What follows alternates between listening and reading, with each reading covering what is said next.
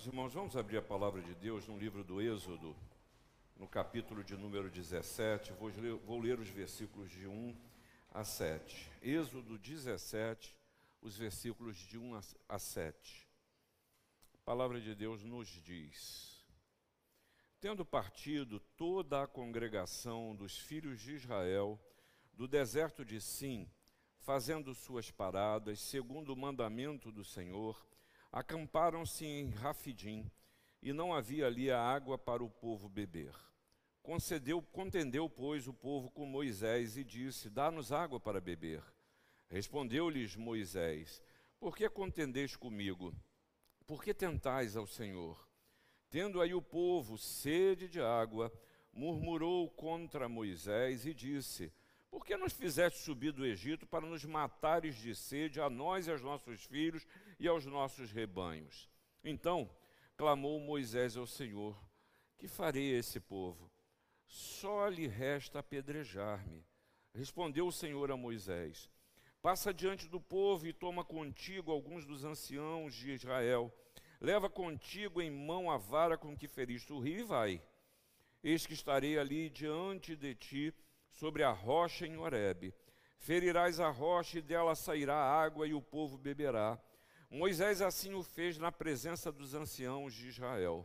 E chamou o nome daquele lugar Massá e Meribá, por causa da contenda dos filhos de Israel e porque tentaram ao Senhor, dizendo: Está o Senhor no meio de nós ou não?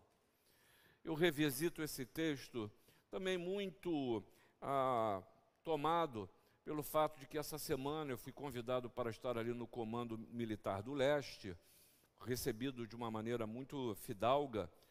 A editora Mackenzie lançou um livro da lavra do presbítero Maurício de Melo Menezes, que trata da, da, da pessoa, uma biografia do Marechal Rondon, mas feito através da filatelia, através de selos. Ele consegue narrar a história desse homem. Uma frase me impressionou muito do Rondon, quando ele diz em relação aos indígenas: cuidar sempre, matar nunca.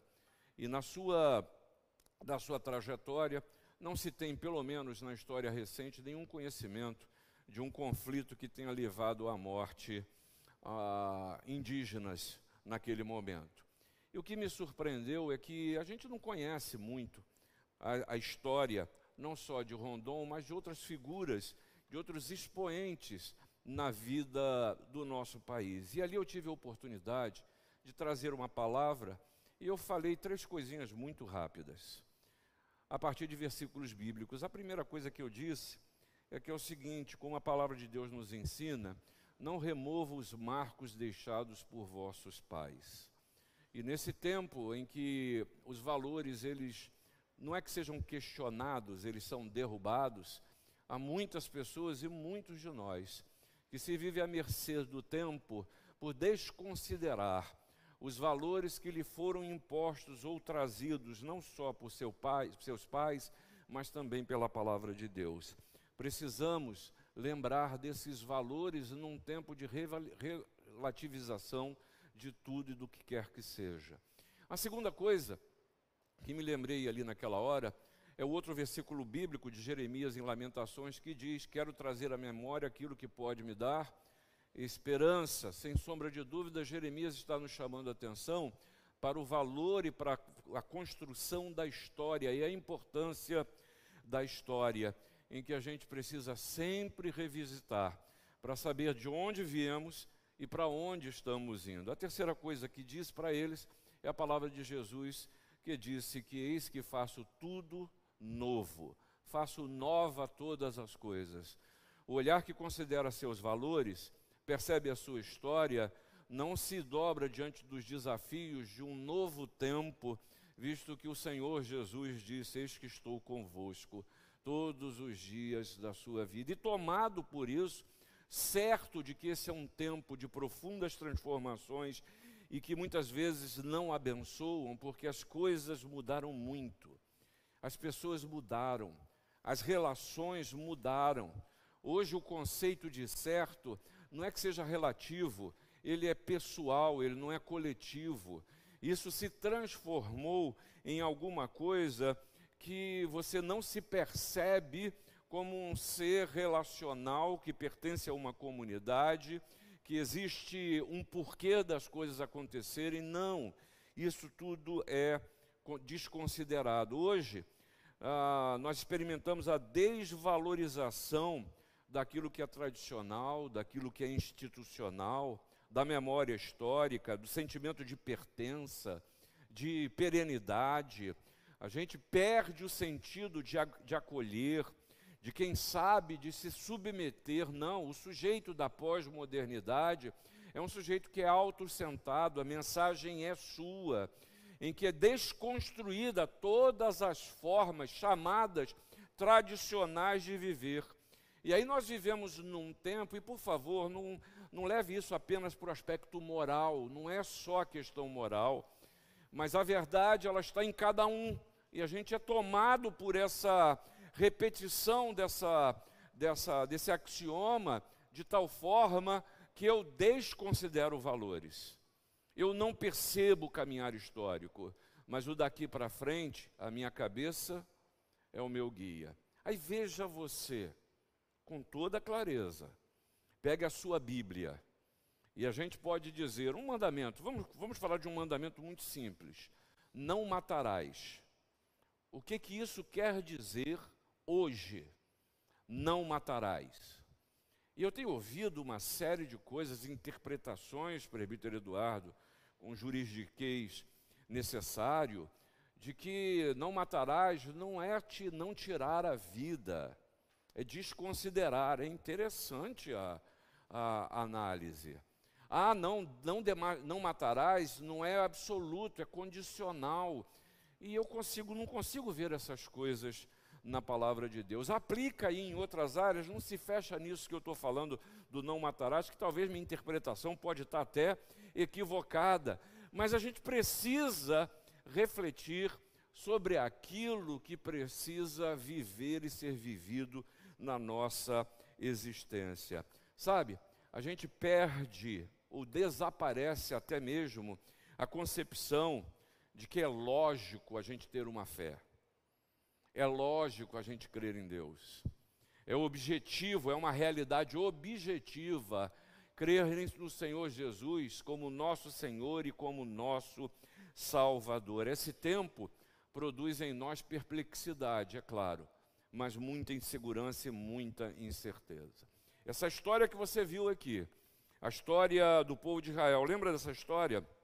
Esse povo escravo ah, no Egito, Deus levanta Moisés, promete livrar, livrar os judeus. Moisés fala ao, ao faraó, ele não deixa o povo ir. as famosas dez pragas vêm, a saída do Israel, Israel é perseguido, a passagem pelo meio do mar, os egípcios sucumbem ali naquele mar, eles festejaram, celebraram, todo mundo feliz, é uma beleza, fomos libertos, mas aí começa o problema, que é, é preciso agora enfrentar as condições naturais da vida. É preciso beber água, né? E para beber água no deserto é coisa complicada, mas o Deus que liberta sustenta. Como é que é isso? Mas não tem água e o povo murmura. E o que é que nós vamos beber? Você encontra isso em Êxodo 15, a partir do versículo 22. Ah, mas precisamos comer também. E o povo murmura. Bom, na verdade era no Egito. Lá nós tínhamos a nossa porçãozinha, tinha pão que a gente pudesse comer. O pão da manhã o Senhor dá, a carne à tarde Deus dá no deserto. Mas em Êxodo 16, o povo continua a reclamar. E agora, de novo, Aqui nesse texto, em Êxodo 17, vem a reclamação por causa de água. A água é uma necessidade, é verdade, ela é considerada essencial, mas Deus já não supriu. Qual é a diferença agora? Ele mudou, ele não é o mesmo ontem, hoje, não será para sempre. E aí a gente vê que, como diz na nossa linguagem, o tempo fechou entre o povo e, e Moisés. E você pode ver até assim, sinais de uma agressividade, de um desrespeito, de uma insensibilidade, de uma incompreensão. Foi você que tirou a gente, rapaz. Você agora tem que arrumar, dar de beber. E o povo diz: ah, o problema é Moisés. É como talvez se dissesse: quem pariu Mateus? E Moisés assustado com essa história. Como é que é isso, gente? Por que vocês estão brigando comigo? A mesma mensagem que vocês receberam, eu recebi. A diferença é que Deus me deu a liderança. Vocês lembram? A gente era escravo, gente. A gente não era dono da nossa cabeça, da nossa vida. Nós fomos livres. Por que vocês estão brigando comigo? E aí vai Moisés e fala com Deus: Senhor, o que, eu vou fazer com esse povo? O que, que eu faço? Eles só estão faltando. A única coisa que está faltando agora é violência física no tempo deles, né? porque agora talvez até isso a gente chegasse ao ponto de fazer. E o povo continua a dizer: o passado era melhor. O passado era melhor. E aí a questão central emerge desse texto: Deus está no meio de vós ou não está? Ele está entre vocês ou não está? Porque a experiência de Deus eles viveram, da mão de Deus, do poder de Deus, da ação de Deus, do amor de Deus, um povo escravo e que é liberto. Eu não preciso lembrar de novo a história toda para vocês, mas isso é claro, que essa é exatamente a mensagem de Jesus para mim e para você. É, o que, é exatamente isso que Jesus fez nas nossas vidas. Ele nos libertou da escravidão do pecado, da morte. Essa história da libertação do Egito é um sinal para mim e você, é um sinal é, pedagógico, didático, para que a gente possa entender nos diversos momentos da história a mensagem de salvação. É a mesma que Jesus nos traz, dizendo que quando ele vem, ele vem para trazer nova vida, para fazer tudo novo. E aí é preciso que eu e você tenhamos a mentalidade de alguém que precisa construir uma nova história. Não é em direção a Canaã celestial, a, a consumação de todas as coisas, com a mentalidade, continuar com a mentalidade de quem continua escravizado, de quem continua no Egito. E o que é pior, hein? Em determinados momentos, achar até que o Senhor Jesus te atrapalha, que Deus te atrapalhou melhor era estar no Egito, melhor era antes de conhecer Jesus, porque eu não tinha consciência. Agora eu tenho. E a consciência muitas vezes não nos ajuda. Muito mais, ela nos atrapalha ao incomodar pelo Espírito Santo na necessidade de eu lidar comigo mesmo. De eu ter que pensar não só na minha forma de pensar, mas de agir de refletir sobre as minhas ações, mas também sobre as minhas omissões. Ah, meu irmão e minha irmã, é preciso construir uma nova história na nossa vida. E a primeira coisa que a gente emerge desse texto e desse tipo de mentalidade, que não procura construir uma nova história, é que a gente tende a personificar o mal em alguém, em alguma coisa, numa determinada circunstância da vida, aí eu fico pensando assim: e se? E se? E se eu tivesse? E se eu não tivesse? E se eu fosse? E aí muitas dessas circunstâncias e situações se tornam em argumentos para minha amargura contra Deus. Amargura contra Deus. Cuidado com isso. Cuidado porque o Senhor Jesus nos ensinou dizendo: Ah, nessa vida tereis aflições, mas eu venci o mundo. E aí eu quero dizer para você que a mentalidade escrava, ela nos faz pensar que a gente sempre tem um Senhor.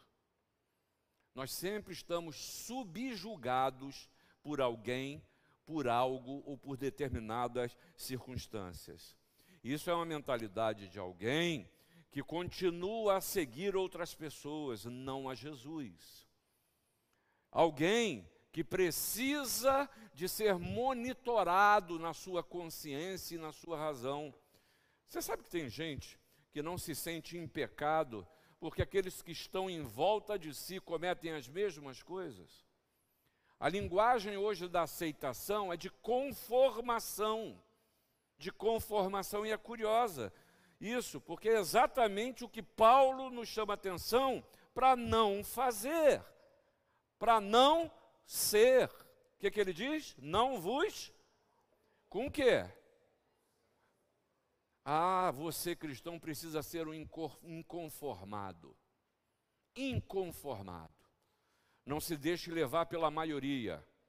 Não se deixe levar pela verdade das mídias.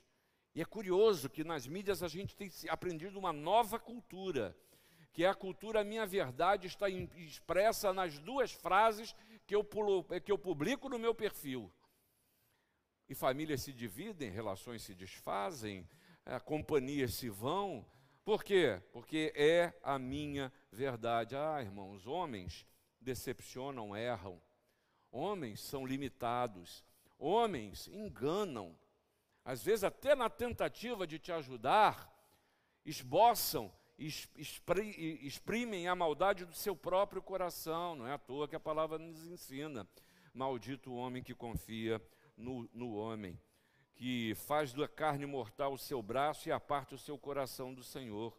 Porque será como arbusto solitário no deserto e não virá, e não verá quando vier o bem. A palavra nos ensina.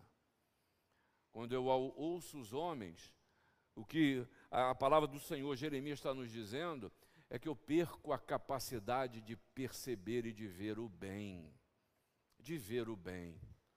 É por isso que o povo no deserto só vê o mal, só pensa na sua, no seu estômago, no suprimento das suas necessidades e não percebe que há para além de um copo d'água que é necessário, que é preciso para viver, existe um, um projeto de existência e que termina numa terra que é chamada de prometida e que eu e você estamos caminhando para esse reino e hoje é apenas o primeiro dia da eternidade. É o primeiro dia da eternidade. Ah, cuidado, você que espera tudo do outro. Isso é uma mentalidade de quem não foi liberto ainda. Em que as suas expectativas está, estão em alguém conseguir, alguém fazer, alguém conceder. O povo ele só conhecia, as gerações se passaram. E o povo de Israel, aqui, eles só conheciam um tipo de relação: escravo-senhor. Trabalho feito um condenado, tantas horas você tem a porção de comida, assim resolve a sua, a sua vida. Irmãos, para construir uma nova história em Cristo Jesus, é preciso que eu e você quebremos esse paradigma que ainda hoje nos tenta. A gente precisa viver, e esse é um princípio que eu julgo ser extremamente revolucionário. Revolucionário. É preciso que a gente conheça e saiba e lide com o fato de que ao conhecer a verdade do Senhor Jesus, ela nos liberta. Nos liberta. Ah, o escravo, disse Jesus, não fica sempre na casa. O filho, sim, fica para sempre. Cuidado que muitas das nossas opções a gente tende a ouvir homens e elas nos escravizam. E o Senhor Jesus te convida para viver como um filho dentro da sua casa. A libertação, a gente precisa lembrar, não vem da ideia do homem, não vem da engenhosidade do homem, porque você pode até transformar os nomes, as circunstâncias, as situações, mas pecado é pecado. E às vezes a gente até tenta minorar, porque talvez isso nos agrida um pouco. Não, foi uma faltinha, foi um deslize, não é pecado. E nos distancia do Senhor. Tudo aquilo, a palavra de Deus, ela é, é para a gente mandatória, não no sentido de subjugar, mas é porque é um manual de instrução nos mostra como nós precisamos ser para encontrarmos paz, felicidade e plenitude de vida. Mas a gente que quer ler a palavra de Deus como obrigações e contra elas se insurgir, mas Deus lhe traz em amor, em Jesus, as palavras que você precisa. Cuidado. Lembra do laço do passarinheiro? Cuidado. Na vida, laços são colocados na sua frente. Cuidado. Eu adoro aquele filme, vou até ver de novo. O advogado do, do diabo. Eu gosto daquele filme, não só pela interpretação dos caras, mas porque eu vi ali naquela condução, desde a primeira vez que eu vi, caramba, essa é minha história, eu sou assim. E o cara chega naquela interpretação magistral, como é que é o nome dele? Alpatino. Chega no final e diz assim: Eu não vou contar o filme para você, mas é um advogado que é explorado na sua vaidade, deixa a sua cidade, as suas condições, os seus conceitos, e se vende ao tempo, e ele cresce, vai para a cidade grande, vai para um big do escritório, e aí começa a roubar a sua alma, aquela circunstância, porque ele se vende de toda forma. E perde a sua família, perde os seus valores, e ele percebe em determinado momento que aquele caminho não vai levar a lugar nenhum, ele volta para sua cidadezinha e decide no seu coração: eu não vou mais viver essa vida. Eu vou viver a vida focada e centrada nos valores que eu tenho e por aí vai. E é maravilhoso, eu estou levantando para bater palmo, o filme está acabando. E chega no final do filme, o, o, o, ator vem descendo, depois de ter lhe dado uma questão lá, uma, um julgamento, ele vem descendo uma escada e chega um repórter, vira para ele e fala assim: Olha, eu preciso de uma entrevista. E ele diz: Não, eu falei que não ia falar do filme, né? Tá bom. Tá bom, tá. Eu só vou contar o principal. Valeu? Tá. Pô, Pô, tem 20 anos, obrigado, Diego. Tem 20 anos o filme, né? Aí chega no final, ele está descendo a escada, aí chega um repórter. Chega um repórter Aí vira e fala, cara, eu preciso de uma entrevista, para o jornal é, Ultra Mega, vai ser isso. Ele, não, não, não, não quero, porque eu desisti disso. Não, não, não quero. E o repórter, não, mas vai ser bom para encaminhar a sua carreira. Aí ele para, vira para o repórter e fala assim, é, toma meu cartão, não lembro. É, me liga depois. Aí ele desce, o repórter começa a rir, se transfigura na imagem daquele que era o, o chefão do coisa e fala assim: Ah, vaidade, meu pecado favorito. E é verdade. Eu e você somos tentados pela nossa vaidade para construir uma nova história centrada em Jesus Cristo.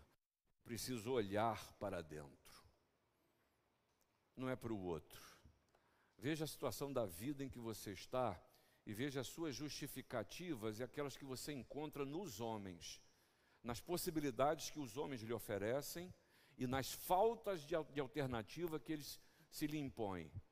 E você precisa olhar e perceber que a construção de uma nova história passa não pela percepção dos homens, mas de Deus no interior do seu coração. Sabe por quê? Porque Jesus, com muita clareza, nos mostra que eu e você não precisamos de tutor, não precisamos de tutela. E aí é curioso que Paulo fala de aio, né? de um escravo, uma pessoa que cuidava de um menino, como um menino. Pois aquele que te liberta te convida para viver com ele uma relação de filho. E aí a gente vê dois problemas nessa história. É gente que fica acorrentado ou vive acorrentado à fé dos outros. Para vir igreja depende de alguém. Para ler a palavra depende da interpretação de alguém. Eu já ouvi isso, você já ouviu? Ah, pastor, eu leio a Bíblia e não entendo. Pois leia de novo. Leia mais uma vez. Talvez você esteja começando até a ler pelo livro errado. Vai ler um evangelho primeiro. Ah, quero ler a Bíblia em ordem. Chega em Levítico, já barra por ali. Ali já barra. É, a gente sabe que ali é preciso de um pouco mais de conhecimento e maturidade, mas leia a palavra e se deixe instruir por ela. Há muita mensagem nas rádios, TVs, em igrejas até, buscando criar dependência e não independência. É a oração do poder, a rosa ungida. Na verdade, é a pregação do Deus do medo. É do Deus que escraviza e não liberta. Quando a palavra do Senhor e Jesus, uma vez mais, nos chama a atenção que ele veio para nos dar vida em abundância. Conhecereis a verdade, e a verdade vos. Preste atenção naquelas coisas que ainda hoje estão te escravizando de toda a ordem. Não escandaliza, não. Estou falando de religião também. Porque se escraviza não é cristianismo. Não é cristianismo. Mas tem um segundo problema. Gente que acha que a bênção de Deus está aqui só entre nós. Só nós somos abençoados. Só o meu jeito é o jeito certo. E Paulo nos ensina que para viver uma nova história é reconhecer que não há distinção de raça, cor, cultura, povo, gênero. Não há distinção. Se arruma aí como você pudesse arrumar. Mas a verdade da palavra de Deus é essa. Não pode haver distinção. Ah, meus irmãos, eu e você não precisamos de canga, não precisamos de cabresto, não precisamos de viver dualismos equivocados daquilo que pode e não pode fazer, porque na verdade eu e você até preferiríamos ter uma, uma, uma, uma vida assim, do que pode e que não pode, porque a gente ia se ajeitando. E não é isso que a gente faz.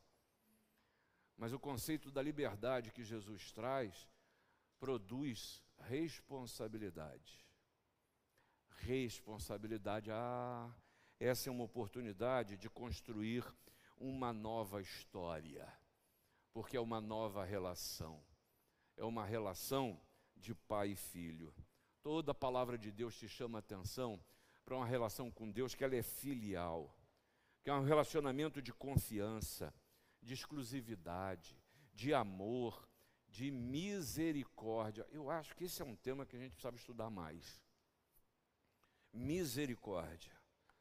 Pois para com as suas iniquidades, diz o escritor de Hebreus, usarei de misericórdia e dos seus pecados jamais me lembrarei, me lembrarei nós precisamos estudar o que é misericórdia.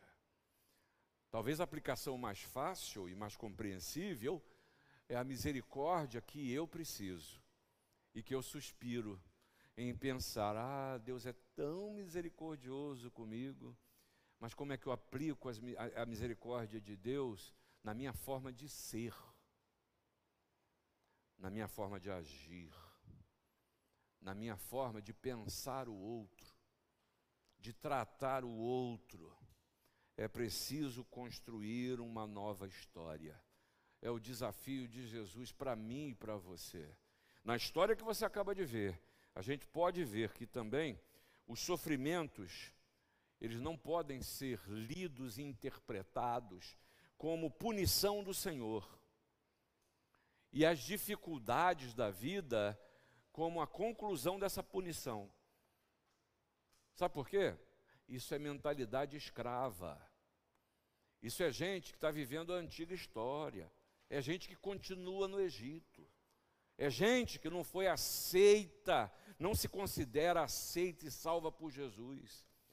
Não aceitou trocar o fardo, quer continuar a levar um fardo que é pesado. Quando Jesus quer trocar o fardo, diz: Ei, o meu fardo é leve. Está aí um, um, mecanismo de análise, bem bom pensar nisso. Se a vida está pesada, é porque eu estou carregando o fardo pesado. Eu estou vivendo a velha história.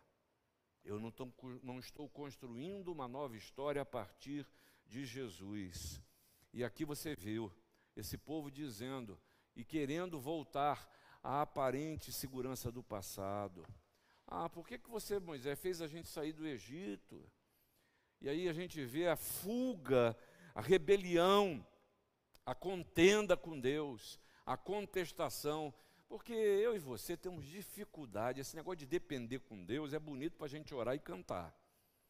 Mas depender de Deus amanhã, segunda-feira, quando você sabe as obrigações que tem, o estudo que você tem que fazer, o trabalho que você precisa realizar, as notas que você tem que pagar, esse negócio de depender de Deus, a gente precisa parar para pensar também direito. Tem já dois pontos para o sermão, tá, presbítero? Misericórdia, dependência. É. A gente precisa parar para refletir. Porque a vida pode desandar. E eu, como esse povo, porque eu sou como este povo, passo a contender de Deus e esqueço do maná que veio, da rocha ferida, da cordorniz, do mar aberto, da transformação no tempo certo. Eu esqueço até das dez pragas do Egito, que foram lá e aconteceram em meu favor. Ah, eu preciso lembrar, eu preciso lembrar de quem é Deus. E para criar uma nova história, eu preciso entender que toda dificuldade, os sofrimentos ou impossibilidades revelam oportunidades. São oportunidades. Oportunidade para quê? Para a ação de Deus, promessa de libertação em Cristo, providência de Deus. Mais do que isso, já falei, é maná, é cordoniz, é conforto, é água, é proteção. Para isso, eu preciso aguardar a ação de Deus. É oportunidade de aprendizado, porque acontece que Deus está falando com você. Pô. O estilo de vida que você está levando vai continuar a te destruir. Vai continuar a te destruir. Acho muito curioso em Isaías 1, e eu estava até pensando em ir, para esse texto. Isaías 1, ele fala assim: ó, cessa de fazer o mal, aprende a fazer o. Repare, não tem comunhão entre as duas coisas. Diz aí, e não me lembro quem foi, que os meios justificam hoje. Esquece disso, na vida cristã não é assim não. O que o Senhor Jesus não veio dar uma meia, uma meia limpada em você, não. Ele veio transformar a sua vida. E o mal precisa ser cessado, precisa sair da sua consciência, do seu subconsciente. Não pode ser na sua vida uma possibilidade. E existe uma pior convivência com o mal, que a gente chama de comungar com o mal, que é algo que você não é ator principal, mas você é conivente. Está vendo acontecer. Está vendo o que está diante de você. E você se omite. Mas as circunstâncias da vida, elas, o Senhor nos traz como oportunidades para que a gente aprenda e esse aprendizado é uma oportunidade para gerar transformação. De novo, eu falo de Paulo aqui em Romanos 12. A gente não se conforma com esse mundo, mas é preciso transformar pela renovação da mente. Da mente. E aí eu creio que a nossa análise precisa ser o seguinte: eu sempre olhei para esse copo da mesma forma. Como é que uma como é que eu construo uma nova história a partir do Senhor Jesus? Como é que o Senhor Jesus olharia para este copo? Eu não sei, mas que ele me dá água de beber, ele me dá. Isso precisa ser uma constante de transformação, não se conforma, não se conforme. Às vezes eu sou chamado e eu converso com você, mãe, com você, pai, pedindo oração pelo seu filho, pela sua filha, pelo seu neto, pela sua neta, pedindo transformação no seu casamento. E eu vou dizer uma coisa para você que eu não te falo, mas vou falar agora. Eu louvo a Deus por esse pedido de oração. Porque a gente que não está conformada com o quadro em que se está vivendo. E isso é muito bom. Mas é preciso o segundo passo: não desistir. Não desistir. Deus manda o suprimento na hora que é preciso. Deus lida com as circunstâncias no tempo dele. Ah, mas está demorando. Demorando é você que está dizendo. Se permita aprender. Mas dói, é verdade. Quem disse que andar em deserto é bom, gente? Por isso o Senhor fez lá uma nuvenzinha, né? Para andar sobre o povo durante o dia. Quem disse que os processos que você passa na vida tem que ser todos maravilhosos? O domingo de festa. Ah, mas tem dias que não dá para ter festa. Mas são oportunidades. Oportunidades para a ação de Deus, oportunidade para aprendizado, mas oportunidades para transformação. É preciso construir uma nova história e finalmente. A palavra nos ensina como é que a gente começa uma nova história como começar, como é o marco do abandono da escravidão. E Deus usa tudo que está à sua volta. No caso de Moisés, ele usou ali Moisés, os anciãos, usou uma vara. Ele fez, utilizou a mesma providência, o suprimento de necessidades. E ele aproveitou para, nesse momento, estabelecer em Massá e Meribá marcos para a vida daquele povo, para que eles não se esquecerem. Meribá é o marco da dureza de coração, e Massá é o marco da tentação, dureza de coração e tentação. Marcos que até hoje eu e você precisamos nos lembrar. Coração duro e a tentação. E nessa hora emerge uma vez mais a pessoa de o Senhor Jesus. Porque ele precisou vir, precisou morrer e ressurgir como um marco contra o espírito de rebelião contra Deus, para que a gente não retorne mais a esse tempo, mas viva o fato de que Ele está entre nós, Ele está aqui. E pode haver queixas, como se você for olhar anterior a esse texto em Êxodo, você vai perceber. Mil queixas, mil situações. Mas a questão central, ela precisa ser resolvida nesse povo, mas precisa ser resolvida na minha e na sua vida. Porque para construir uma nova história em nossa vida, na nossa jornada, a gente precisa começar pela fundação. E a, a fundação é a resposta a esse questionamento. O Senhor está na sua vida? O Senhor está no meio de nós?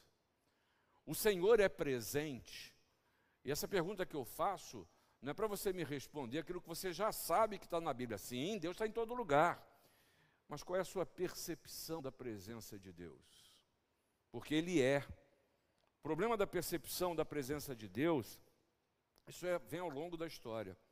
Jacó, por exemplo, ele não percebeu a bênção nem a presença de Deus. E disse lá em Gênesis 28, na verdade, o Senhor está neste lugar e eu não o sabia. Eu não sabia.